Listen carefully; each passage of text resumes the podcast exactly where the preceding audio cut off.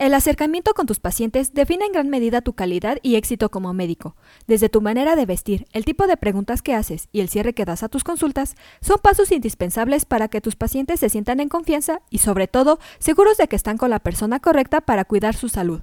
Es por ello que en este episodio te compartimos algunos pasos para que realices una evaluación médica de calidad. Comencemos.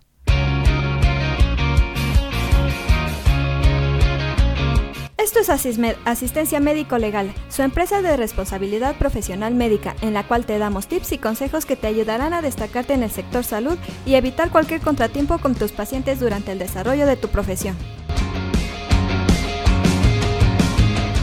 A continuación, les mencionaré algunos pasos recomendados para siempre tener una evaluación precisa y de alta calidad. En primer lugar, te recomendamos elegir un lugar adecuado para hacer tus valoraciones. Ya sea a distancia o de manera presencial, el lugar que elijas para llevar a cabo el primer acercamiento con el paciente es fundamental. El lugar debe reflejar tu calidad como profesional de la salud y debe darle la confianza al paciente de que se está poniendo en manos de un médico competente y serio. En segundo lugar, no olvides hacer un buen manejo del tiempo. Tu agenda exige que hagas del tiempo un factor a tu favor y no se vuelva tu enemigo. Primero que nada, procura ser puntual y atender a tu paciente en el tiempo que ambos pactaron. El tiempo de la consulta lo decide la complejidad de la enfermedad y la forma natural en la que vaya transcurriendo, pero procura hacerlo de una manera eficiente. Será importante que la sesión no sea mental y físicamente agotadora para el paciente. Como tercer punto, recuerda que la actitud es esencial ante todo. Una vez que has elegido un buen lugar para la entrevista y que estás consciente de que el tiempo debe ser el necesario, tu actitud es el siguiente paso para hacer una consulta totalmente profesional. Es importante que trates al paciente con amabilidad, que escuches con atención sus dudas y que hagas las preguntas pertinentes de un modo amable. Sonríe sin verte forzado y hazle sentir confianza al paciente sin verte invasivo. Otra recomendación es dirigir tus entrevistas hacia los puntos esenciales.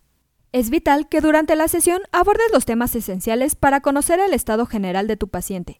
Evita hacer preguntas innecesarias o enfrascarte en temas que no son relevantes. El paciente agradecerá que hagas de la sesión algo eficiente y que no sienta que perdió su tiempo. Recuerda tratar con respeto siempre a tu paciente. Tanto en la sesión de preguntas como en la valoración física, es imperativo sentir al paciente que lo tratas con respeto en todo momento. En este punto se trata de no invadir su intimidad con preguntas fuera de lugar o impertinentes. Durante la valoración física es vital que el paciente no se sienta invadido o incómodo. Por último, te recomendamos hacer conclusiones precisas.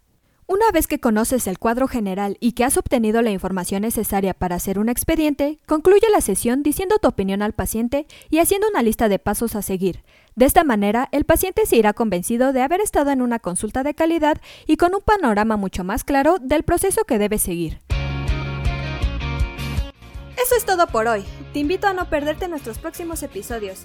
Y la forma de no perdértelos es suscribiéndote a este podcast desde tu aplicación preferida. Y si te ha gustado este episodio, compártelo en tus redes sociales, con lo cual estarás ayudando a otros colegas a mejorar dentro de su consultorio o clínica y estarás ayudando a llegar a más personas. Si gustas dejarnos algún comentario o valoración en cualquiera de nuestras plataformas, te estaré muy agradecida, ya que sabré que estás ahí. De igual manera, te invito a que visites nuestra página en www.asistenciamedicolegal.com, así como nuestras redes sociales que son Facebook, Instagram y Twitter. Hasta la próxima. Everybody says that good things never last.